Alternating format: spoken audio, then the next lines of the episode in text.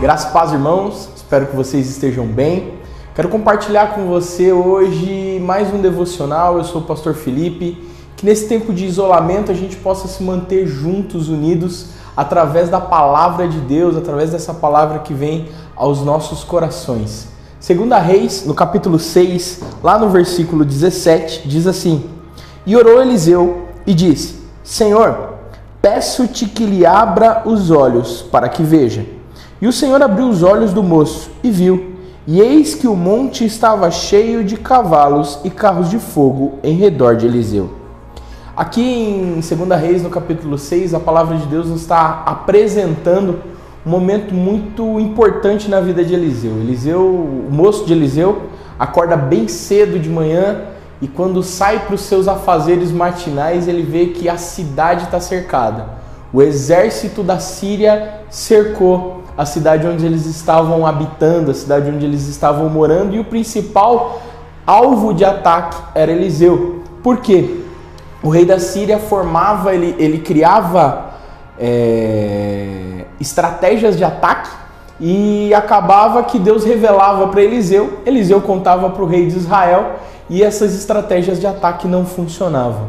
Ele ficou tão furioso que ele falou: Nós precisamos matar Eliseu, nós precisamos pegar Eliseu. E durante a noite eles se prepararam, cercaram a cidade com todos os seus cavalos, com todos os seus armamentos e encontraram Eliseu dormindo. Quando seu moço se levanta, ele se desespera. Eu imagino ele gritando: Eliseu, Eliseu, eles vieram aqui nos matar, eles vieram aqui nos pegar. Eu imagino Eliseu tranquilo, sereno, entendendo que a mão de Deus estava ali e vendo o mundo espiritual ao redor. E aí a gente chega nesse versículo que nós acabamos de ler que ele ora para que o seu moço tenha os seus olhos abertos e veja o que o Senhor está fazendo.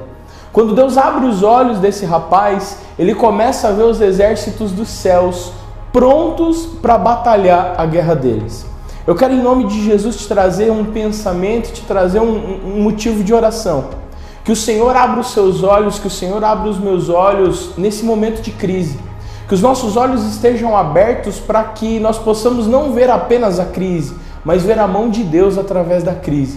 Que no nome de Jesus esses dias não venham nos preocupar, nos tirar a paz, nos tirar a tranquilidade de estar na presença do Senhor, mas que sejam dias de vermos a mão do Senhor sobre nós. Que sejam dias em nome de Jesus, de céus abertos quando nós orarmos, de céus abertos quando buscarmos a palavra de Deus e de vermos o Senhor agindo em nosso favor. Que o nosso clamor vá à frente abrindo os caminhos, abrindo as direções, mostrando o Senhor através da Sua palavra, nos mostrando por onde irmos, para que no nome de Jesus as crises nos encontrem de olhos abertos, no nome de Jesus. Que Deus te abençoe e que Ele faça você prosperar no meio da crise, porque os seus olhos estarão abertos em nome de Jesus. Vamos orar?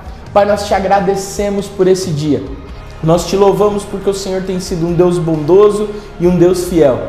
Mesmo o mundo em crise, mesmo o mundo, Senhor, preocupado com tantas coisas, nós sabemos que estamos no Senhor. E como diz a tua palavra, o nosso redentor vive. E é essa a nossa esperança. A nossa esperança está em que o Senhor virá todos os dias em nosso favor para a tua glória. No nome de Jesus eu abençoo meu irmão, a minha irmã que está acompanhando esse vídeo e que no nome de Jesus as crises nos encontrem de olhos abertos, com os nossos olhos espirituais abertos para a tua glória, no nome de Jesus. Amém. Que Deus te abençoe.